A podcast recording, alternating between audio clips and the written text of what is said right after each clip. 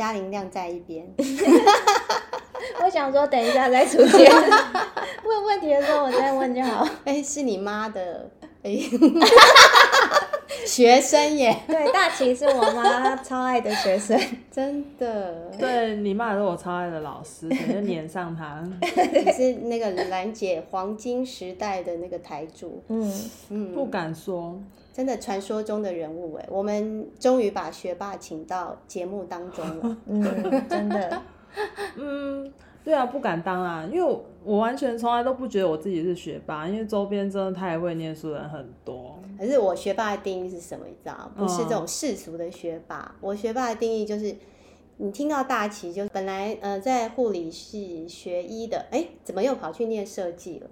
嗯，然后哎，怎么又学紫微斗数了？哎，他对学习就是一直不断的在转换，然后一直不断的在学，然后学什么？都学得很好，嗯，就是我自己对大齐的那个印象，就是因为其实也是透过我妈，我才比较知道你的背景嘛。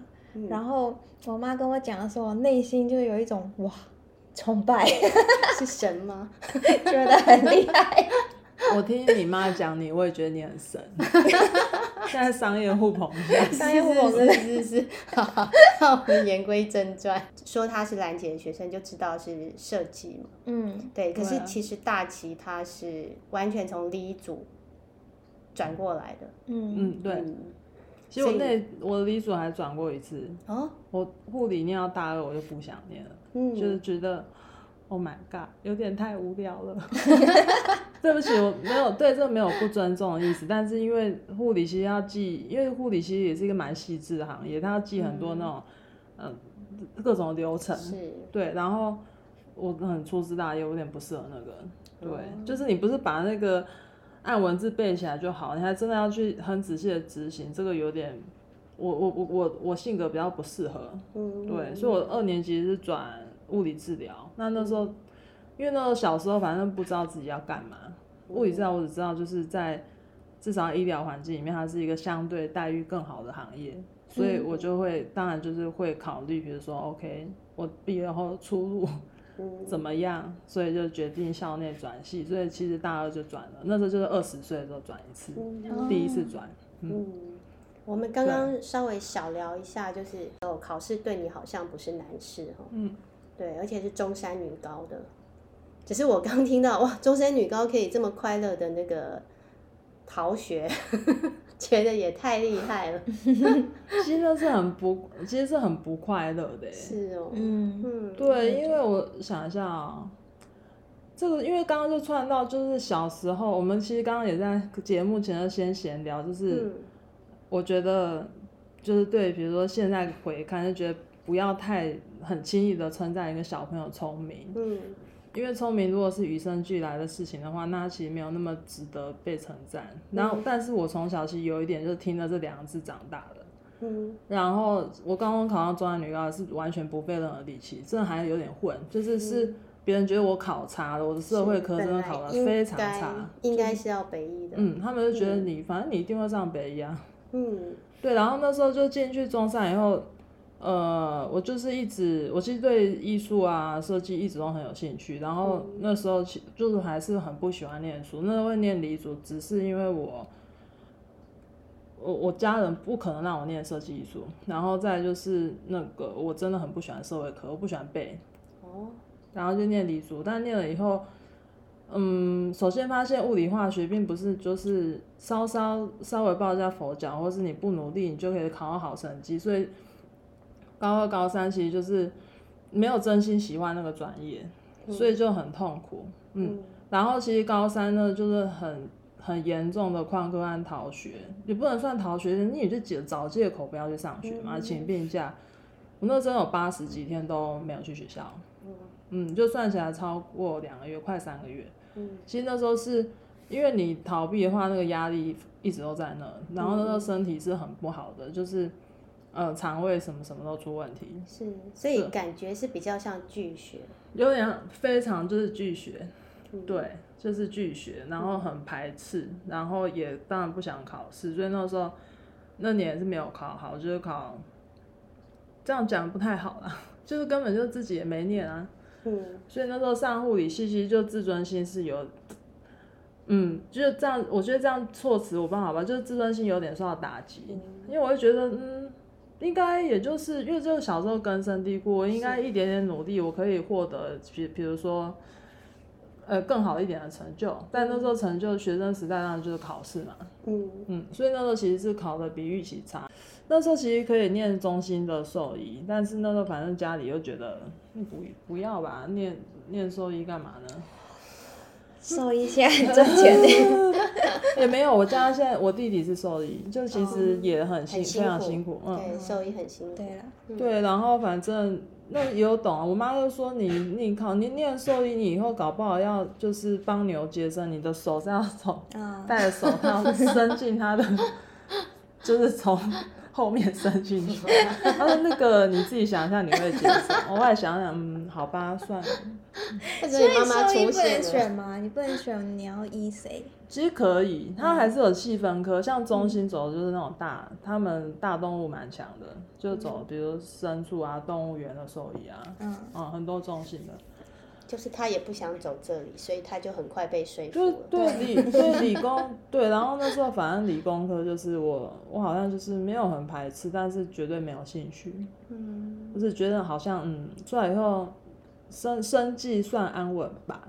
嗯，然后呢，就转进物理治疗以后，尤其是这样啊，就是，就算反正在医疗体系里面，他就是专业的那个医疗专业人员，所以，所以反正生活肯定是安稳的，所以就念，把它念完，而且还念到把阳明的研究生念完，嗯，就物理治疗研究生也念完这样子，嗯嗯。我前几天才看到一个小孩，你知道，因为他们最近又在职考什么的季节，嗯、小孩就是。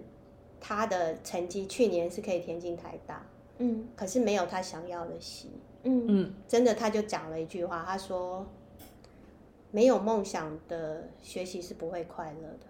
这小孩好厉害。对，然后就毅然决然重考。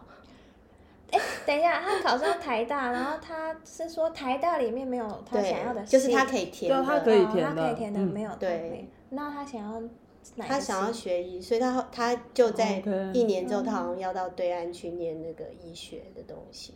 医学院应该是中医哦，中医哦，应该就是到对岸去念。他是想学中医。哎，可是这个衍生出一个故事，也是以前我们国中时代的一个学霸同学，他是真的班上学霸，而且长得还蛮帅的，超受女生欢迎。结果他那时候，我觉得他很妙，那就是嗯。就是一路往上念嘛，他念念，反正台北很好的资源。对，我怕太，嗯、万一有听众猜出来不是谁，不太好意思，我就不讲他是哪个学校。然后后来就念医科，然后念医科的话，就是他本来都是，就是我们那个大一有见过，就因为是小时候小玩伴，他就说，哦，我以后要当神经外科医生，就是类似他是外科，嗯。嗯因为外科那天还是一个医生里面是感觉特别厉害的，或者被推崇的一个科别。嗯、然后，然后但是后来到大，反正应该到他快毕业的时候，嗯、呃，我们家人是认识的，他就说他其实差不多要念不下去，嗯、他超不高，超不开心，就是念到更大，其实就发现其实那个专业根本就不适合他。反正那时候应该是跟家里面交涉，好说歹说让他把它念完。然后还当过保险经纪人，就绕了一大圈。他说后来又回来当医生，但也没有走那种很累或者很火的科别。嗯、他宁可就是 OK，我找个平衡，就是我现在念，我现在工作的科别当了医生了，我不排斥。嗯、但是也没有像小时候那种抱负或是想法，因为我觉得他小时候讲的那个，其实我觉得很多也是他世世俗附加给他的，是让他当时想要做这个选择。嗯。嗯。就人生也过得蛮辛苦的，就现在 OK，现在 OK，对，现在就是他找到一个平衡 点，很怕人家认出他，对，请不要对号入座，是的，怕怕。我觉得有时候这些走过的路也不是白走的，嗯嗯，就是感觉好像哎，这不是你要的，可是你走过来，它也会成为你日后的养分，是对，可是也是会有一一些孩子他。真的很厉害，就一开始就很清楚自己要什么。哦，好羡慕他们。对，所以这时候爸爸妈妈不用惊慌。对啦，对，对，确实，因为我觉得有时候，就这边还是很我觉得，我觉得刚刚我们刚刚也是闲聊讲那本《黑马思维》，其实非常推荐大家去看。嗯、当父母的尤其适合去看。嗯、就是我觉得，我们再重复一次哈，《黑马思维》。黑马思维 是一个哈佛的教授写的，嗯、然后那个教授他本身也是有比较曲折的求学过程。嗯嗯，所以我觉得那本书，我觉得真的还蛮值得看的。嗯。嗯，不用怕小孩走错路，这些路都是只要是他自己选择的，嗯，他会自己去承担。嗯，走不同的路会有不同的风景。陶德罗斯，作者。嗯，好，很想去看。刚刚听大齐介绍，可以先从 YouTube 找，他在 TED 有演讲，我还没看，我是后来知道的，就今天查是有的，所以我觉得可以先从。然后 YouTube 看那个 TED 的演讲，因为他都有上字幕，应该蛮、嗯、应该都蛮精彩的。嗯、在在我妈的那个心里，大奇也是一只黑马，是就是念了那个医学之后，然后莫名毅然决然又去念设计，所以我很想知道，就一般人其实对改变是会有一些害怕的。嗯。对，你那时候决定要转换的时候，那时候你你心里面的心路历程是什么？首先要很，我自己是很清楚的后路的。嗯，就首先你你自己要有一个后路，或是如果小孩子还小的话，父母可以先跟就协助他，嗯，商量一下你自己的后，你最后的一个后路最差的情况是什么？是，嗯。所以那时候，因为我的后路就是我再怎么样，我就是一个合格的治疗师，嗯，我绝对不会饿死。就现在让我花一年的时间，比如说准备，因为那时候我转行念设计，其实就我还在医院上班，我在医院工作超过三年，嗯，然后呢，那时候就是我我的目标直接要申请国外的研究所，因为没有年纪也比较大，我没有时间浪费，嗯，那所以那时候申请的时候就是。呃，要花大概一年或者一年多。其实加一加，就因为我在，比如在实践夜间部也上过一段时间的课，所以呢，就是那种醒真的暖身啊，到认真准备，大概有花到两年多。嗯，它是就是一段漫长的积淀，因为我还是要先测试一下我自己，那时候我是不是真的喜欢服装设计。是。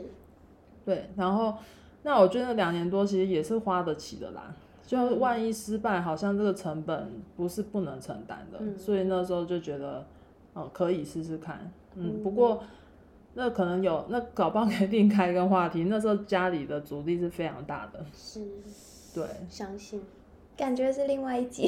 对，非非常大，就大到是，我因为我爸妈住苗栗，那就是哦。都都最好不要回回老家，回去肯定是吵架，而且就是因为主力，因为我们那边是那种很团结保守的客家家族，客家家族，所以你一个人决定要转行，那就是全家的事情，所以你的主力不是只有来自爸妈，会来自你的很那些跟你其实感情很紧密的亲戚，他们会觉得你不要这样做，而且你这样做，你其实让你的父母非常伤脑筋，哇，那背负很大的压力。对，所以那时候其实。逃避的心态，逃避主要是逃避着，嗯，不要回老家。嗯，对，因为我们那边就是哪，就哪怕你现在其实像比如说那去实践上，因为我上班嘛，学费都自己付，但是他们不行。我爸之前超反对，他觉得你在医院工作很稳定啊，工工作讲出去也不难听啊，那你干嘛要你干嘛改改来改去？你同学都结婚了，嗯嗯，一种担心啊。对，嗯嗯。不过我觉得就是那个家庭，就是嗯、呃，怎么跟家里沟通这一块，我们放到下一集。可以啊。但因为我想问一个问题，是我比较想问，就是你是怎么样这么确定自己嗯、呃、想要念设计这件事情？OK，这其实是一个很长的故事哎，要开一集。因为其实这位这会。呃，我从很小开始我就还蛮喜欢画图的，嗯、就是，但是我没有像其他的学生，比如说我就是念美术班或什么，嗯、我我没有那个背景。嗯。然后那时候其实父母有让我叫，就小学的时候叫我去考因为那时候其实我们那个年代美术班比较像资优班，就是学校老师会特别配，然后班级会特别小。是，嗯。然后我那个不愿意，因为我觉得我在学校玩的好好的，为什么要给我换学校？你从小就很有主见。对，我觉得干嘛？为什么要换学校？然后后来反正就完全考都没去考。然后那时候，嗯，然后后来就是，但是就是等到国中就正式要开始，就是你要走入就所谓的正规体的体系要升学。嗯那一切都不能继续了，就是父母，因为高中就有，国中就有跟爸妈提过，我高中想要念美术类的，他的理由就会是，但人家可能小学就开始读，国中也念美术班，你什么都没有，你现在怎么去跟人家考那个？然后我那个衡量，反正也也是，好像就一直埋在心里面。然后服装设计。我真的不记得为我什么时候开始喜欢上服装设计的，就是人家可能是那种，比如说看到什么电影或看到什么作品，然后突然有一个很大的触动，我真的不记得我这个瞬间，嗯、但一定有，可能有，就是怎么跳进？我真的不记得了哦，因为就是我算是那种就是兴趣比较广泛，就是很多东西都乱看一通，嗯，然后可能服装也是可能某个机缘一机缘下觉得非常酷吧，嗯。然后就是什么大师启发我，我真的不记得，可能不太有。就是一直堆堆叠堆叠出来的，对，感觉好像这个时候是一个。那然后那个感兴趣的时候，应该也是实践的服装设计非常风光的时候，嗯、所以你可能会看到，比如说新闻报道、嗯、会会报，然后会注意到那，那一个时代是非常风光，对，感觉是一种召唤。对，怎么可以缺我呢？我来了，宇宙召唤啊！然后实践不是每年都会办那个学生的比赛吗？像以后毕毕展啊，哎、嗯，你要加入吗？他很认真在听。毕展啊什么的，然后那时候真的就是会想办法再怎么样排队都要进去，一定要看到。然后那时候看到学实践的那些学长姐作品，就觉得蛮感动的，就觉得希望有也希望我有一天可以做跟他们一样的事情。嗯。然后因为是这样子，然后就准备考实践哦，嗯、考实践也兼顾，但之前是也去实践先上一些社区大学的课，因为就是我还要摸索一下，就是我对这种事情到底有没有热情，因为服装设计蛮苦，蛮苦的嘛，嗯，缝纫啊、剪布啊、画板啊之类的，所以是现在实践的社的社区大学上了一下下课几个月吧，嗯嗯，然后。那觉得哎、欸、不讨厌哎，那我现在来考考看好了。然后那时候就是就是呃工作之余自己会瞎画，因为也要做作品集的，就是申请是要作品集，然后也要有一个线下考试。我不知道现在，因为那个太久以前了，十几年前。然后那时候是自己准备自己乱画，没什么目标。然后朋友那时候有说，哎、欸，外面有那个补习班呢，要不要看一看？那我就说，嗯，我觉得我好像时间不是很好配，因为我在上班。嗯，不要好了，就自己瞎画瞎画，然后有给那个就是社区老社区大学老师里面有还不错很好很 nice 的老师，他会帮我看看，然后给他看过一两次，然后就考，然后就考上了，嗯，对，然后就才会变成难解的学生。那时候真的不好考哎，因为就像大齐说，已经火了。嗯、所以很多人其实就是，就是学校可以挑学生，哦，可以挑。那时候其实夜间部就很难考，嗯、那时候可能是夜间部的黄金年代，嗯、就是现在好几个很厉害的，嗯、甚至是在也在学实践教课的老师，也是都是从我们那个时代夜间部出来的。嗯，对对对，没错。那你你进到实践之后，有觉得有梦想实现吗？哦，其实一年级有哎、欸，嗯、一年级因为都在上创作基础，是、嗯、还是很想提，像那个碰到老师黄丽萍老师，他就因为他就是那种很很启发性的，就带你创作，其实应该是带你就是从艺术设计入门，嗯，嗯，然后有主题，然后但是他做的媒材很自由，就不是直就是直接下手做衣服，完全不管那些，嗯，然后他应该是奠定，比如说一些创作的思维，嗯。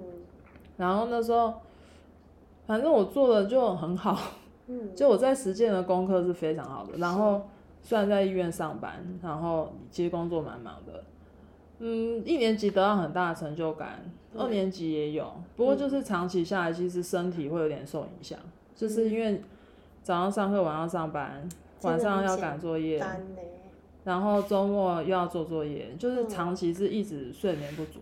嗯，然后二年级的时候是这样，然后同但同时又觉得学校教的很慢，就是因为学校那时候是一个学期只教，比如说一个学期教裙子，一个学期教裤子和上衣，嗯，就拆的很，就拆的很开，然后我就觉得特别慢，然后。我就开始又有点不耐烦，就那个时候我就觉得我没有想要把这个念毕业，我想要直接出国了，就是我想要直接考研究所了。嗯嗯，所以那时候我那就应该就念二年级才念了一点点，然后就跟兰姐打招呼。哦，那时候有参加学校的比赛，又就是厉害，对，没有得名也没入围，但是就很高兴的就把东西做完，都跟我的另外一 partner，然后。我 partner 也很妙，partner 就是是一个现在偶尔还有点联络的朋友，他是作词人创、嗯、作的。嗯、我们那就两个人就讲好，我觉得这这其实有点风气会有点影响，就是我那时候就是同学知道，然后啊不念，就我们班那个其实好几个人休学。我跟我 partner 就讲，他我们两个就约好，我们要把服装周参加完，然后我们两个就休学。哦。他也是。哦，所以那那不是你绽放光芒的那个时候，我记得兰姐有说过，你后来得很大的奖。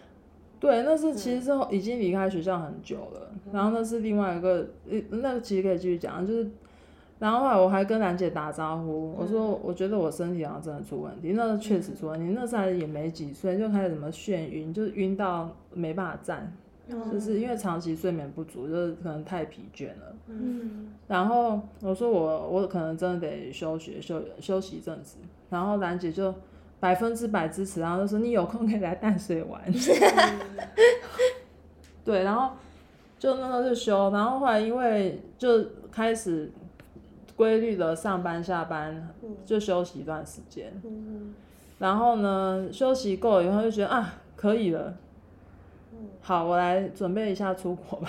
嗯，然后那时候就是那时候就是因为像英国没有奖，比较没有奖学金，美国比较多奖学金，我就往美国去。嗯嗯。然后，但是你要升国外学校需要作品集。嗯。那时候我在实践，就只有把一年级念完，根本就不会有什么所谓的作品集，就是就是等于就是很初阶的东西学一些。嗯。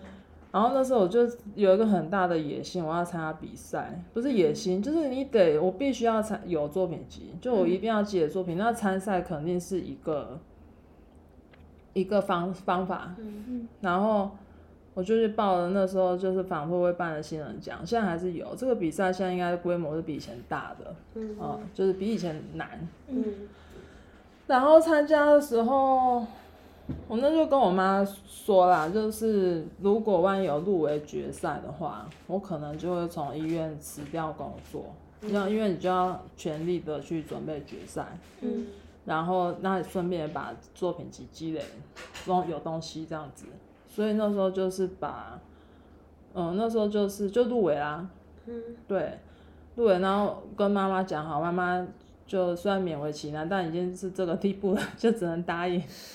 对他，可能他那时候也想通了，他觉得哦，我想法是不会变的。那之前家跟家里冲突怎么样怎么样，他就觉得就算了，就让步了。嗯、所以我那一阵就是开始有五六个月就从就没有在医院上班，离职了。嗯、然后那个准备比赛，就那一年反正就 破天荒拿到那年第一名，嗯、就是因为一起参加的人就肯定都是。不是时间要福大的，是，嗯，对，都是最就是学校、哦、台湾很 top 的那些学生，嗯、就他们一般作品可能在学校已经得过奖了，就是你会拿着你学校毕设什么的来参加，嗯，所以那时候反正就，嗯，那时候会有点，对，那时候会引起关注，也是因为就背景太奇怪了，因为从来没有。嗯，我 其实就是，所以那时候看到黑马思维其实有点触动，嗯、那就是因为怀抱很大的热情，然后我是不计代价在做这件事，是就是也没有想过我要得奖，但因为我个人比较不是那种得失心很重，嗯，不是那种 OK 我奔了第一名然后，我觉得根本就不可能啊，我那时候根本就觉得我我没有觉得我会得得名，嗯、因为是以想要累积作品集，对对对，就是。就是我觉得衡量那样是有需要，然后我觉得我不会得名，因为其他人都是都念到大四，可能都毕业或是在校，就是经验肯定积累比我多，然后我觉得不可能。然后有些还有少数已经毕业在业内的设计师，嗯，所以就是报平常去参加，反正所以那个得奖其实有点出乎自己意料了。嗯，但也是因为这样，那当然就是最后就变得他肯定在申请的时候有帮到我很大的忙，就是这部分。是，对，我脑中有有出现一个问题哦，就是我们看大旗就是这样。一步一步的这样子过关斩将，不管旁边有什么喧哗声，这样一路向前。他没有在管旁边的人。对，所以我 我就想问说，你真的从来就没有自我怀疑过吗？我觉得那个很难讲，没有。嗯，呃，一定会有。嗯，然后但是那个。嗯、呃，那个自我怀疑，就就比如说，我现在已经长了这个年纪了，你常常都还是会自我怀怀疑啊。嗯。只是那时候你就会先摆在前面衡量，嗯、就是现在就是你不还就是你都你都还没到终点，嗯、那你现在的怀疑可能是真的是就是其实就是浪费时间。嗯。哎、欸，真的很理性。对，对我我完我完全是可以这样二分法的。嗯。所以我可以。你不可能完全没有低潮，但是我是我其实会一直，比如说碰到这种这种 moments 的时候，就会很会自我，很会自我对话，我就会我就会很告诉自己，就是，就可能成果是好的、啊。是啊，你就记不记得我前几集讲到那个例子？嗯，他我讲那个台资源背房贷，嗯，如果我最终是会还掉的，那我现在有什么好担心？对，我觉得大旗就是这样，我最终会成功。哦、对，我现在 在担心什么？我。他我就是会走到那里的，嗯嗯，嗯，但是我那有想啊，就算失败又怎么样呢？嗯，就是像比如说我就算申请失败了，那我不就也是医院治疗师吗？嗯嗯，对，所以大旗的那个自信是奠基于实力，嗯，就算此路不通，我回来我还是有基本的实力在，后路，对我还是有。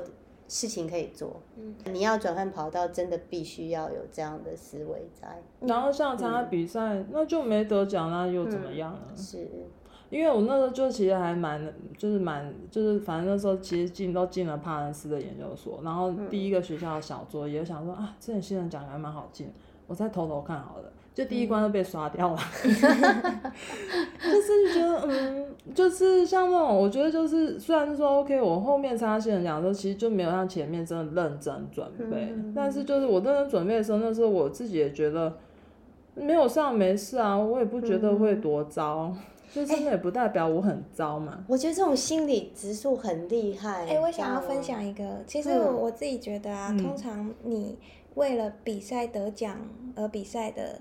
你通常就是因为你得知心很、嗯、很高嘛，所以你通常就是不太会有呃最纯粹的热情去做这件事。嗯、没错，就是我 就是之前也是拍一个广告嘛，嗯、然后我那时候刚好在那个状态，对于那个那一个系列的东西，我觉得是我很想要说的东西，嗯、然后我也没有很想要去让他得奖或什么，嗯、结果那一系列的作品。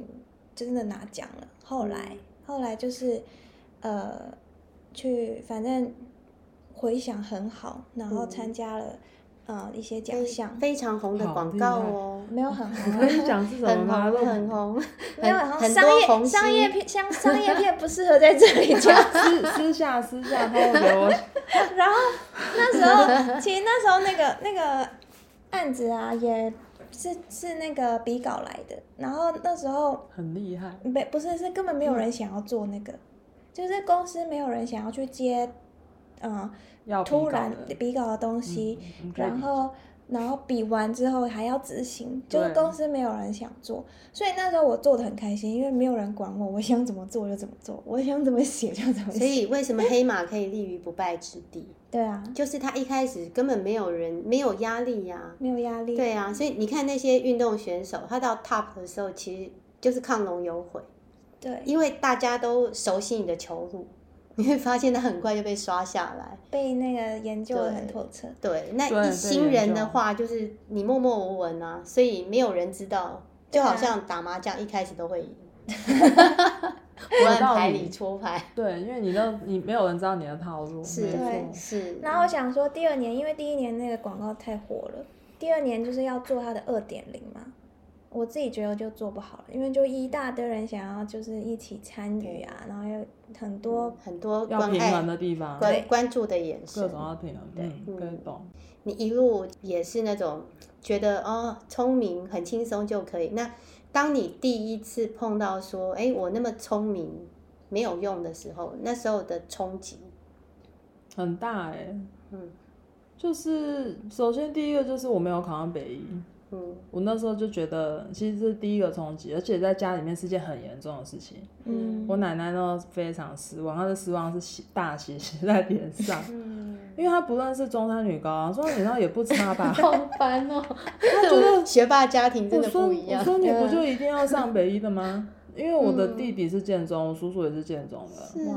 我爸、我爸爸、姑姑他们就至少是以前的师专，也是很难考的啊。哦，学霸家庭，真的学霸家庭。对啊，所以其实呢，就那是第一个。然后高中的时候，其实就是念了你没什么兴趣的书。嗯。然后发现小聪明没用的时候，那就积累就变压力。嗯嗯。就是我等于是我现在至少我一定要，我要比如说我没有要。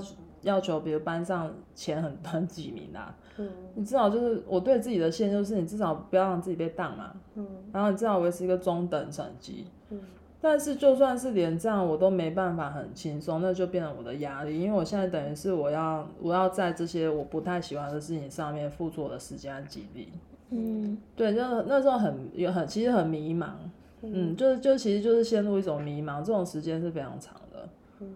嗯，那你怎么走过来的？就那时候高中就想比较简单，嗯，大学以后就只要考完试就没事了，就关一关关过吧。感觉你大起的大而化之性格，对，然后那时候其实会就是还有那那时候那时候考完以后，因为就考不好，然后但是家里面其实对你的期望是，我觉得你应该可以考上医科啊。就是，或是你至少拿这个当目标，但我其实真的没兴趣。嗯，然后，但是我那时候其实第一个就是那个好像阳明的，就后来是填阳明护理，就是兽医什么也都没填。嗯，然后那时候我第一个念头是我是不是应该要去重考呢？去拼一下医科，因为我们那个我们那个学校是很多的，很多同学重考的。是。然后那时候其实，在阳明也是很多同学重考，很多同学念一念就不见了，就去考试了。嗯。结果还好，我妈还蛮了解我。我妈那时候好像有看出来，她觉得我就是再也 就是已经流露出、散发出我再也受不了考试的 那个样子。我妈说：“没事，你去去念吧，嗯、念一念再看看喽。”真的，学霸家庭当中的明灯。嗯、对，然后那个有某方面也是，虽然我妈很也是很传统、很严格，但是我觉得有时候还是蛮感谢她的。然后呢，反正去念，其实也是念人家发现你真的不喜欢啊，我就是没有那个耐心。你都叫我去医院，就是每天。照顾病人，做一样的事，嗯嗯，就是就是那个，反正不是我的，我能够我能够做的啦，嗯。嗯。今天大起来真的给我们不同的启发，嗯，就真的不要以为说功课好的人就没有什么烦恼，好幸福，随便考都会考好。其实还很多烦恼，因为比我优秀更多的学霸，他们也是很多烦恼哎。就是现在，我觉得真的高人是要像你哥这样的。我哥，他也是，你没有听那一集哈？哥哥有来哦。有啊，对呀，他也是有你的。一定要，我一定要认真，我一定要认真听。哥哥有个偶像，因为我觉得大部分就是像大部分人都很世俗，不管多好。所以像我，我表弟是考上成大医科，他当时就会觉得我要重考台大医科，好像没有，应该是没有。对，然后像我朋友，比如说他念已经国外很好前十，就比如说美国前十的 MBA，但他就是对标，比如说哈佛 MBA，我随便讲。所以他一直在比啊。我觉得根本就就是真的，就是你说，就是我们现在仰望他成绩很好，但他就是跟上面的。他他就是一直仰望，就像。那个马斯克就要去火星一样，对，地球没有他的舞台了，因为他是外星人，该回外星。然后现在很世俗的，就是比如说，OK，你看那种，尤其是商学院，我最近身边多很多那种商学金融背景的，嗯，你觉得一年年薪五百万很，我觉得蛮好，很多吧，嗯，但他上看的是比如一千两千啊，然后比如说，OK，他身边的。身边的朋友里面有人已经做到比如什么高的位置，他是可能好几天薪资是好几倍的跳，嗯，他就会觉得他自己是个 loser 啊。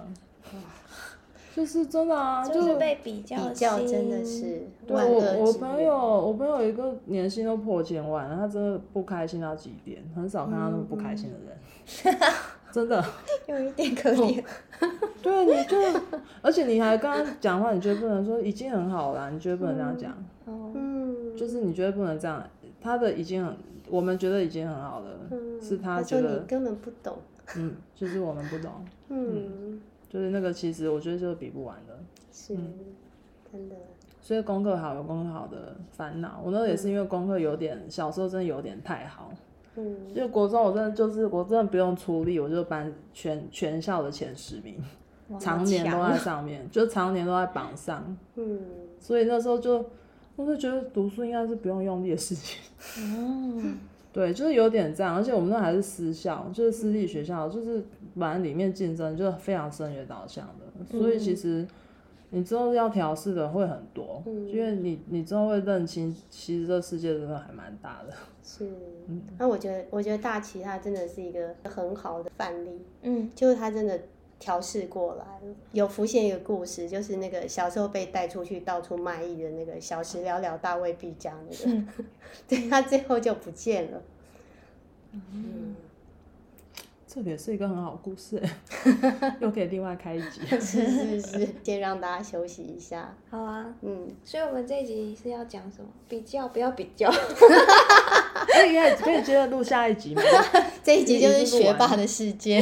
学霸世界经历过之后，他就告诉你说不要比较。对对对，不要比较，挖掘潜能。一霸还有一霸霸，一霸还有一霸霸。然后真的，我觉得就是，我觉得小孩子，因为我刚好在也在教教学嘛，我觉得小孩子是需要花很多时间去。陪伴然后去一起找一下他们想要做什么。是。诶大齐帮我们预告了下一集我们要说的。好我们下集再见喽 谢谢大家拜拜。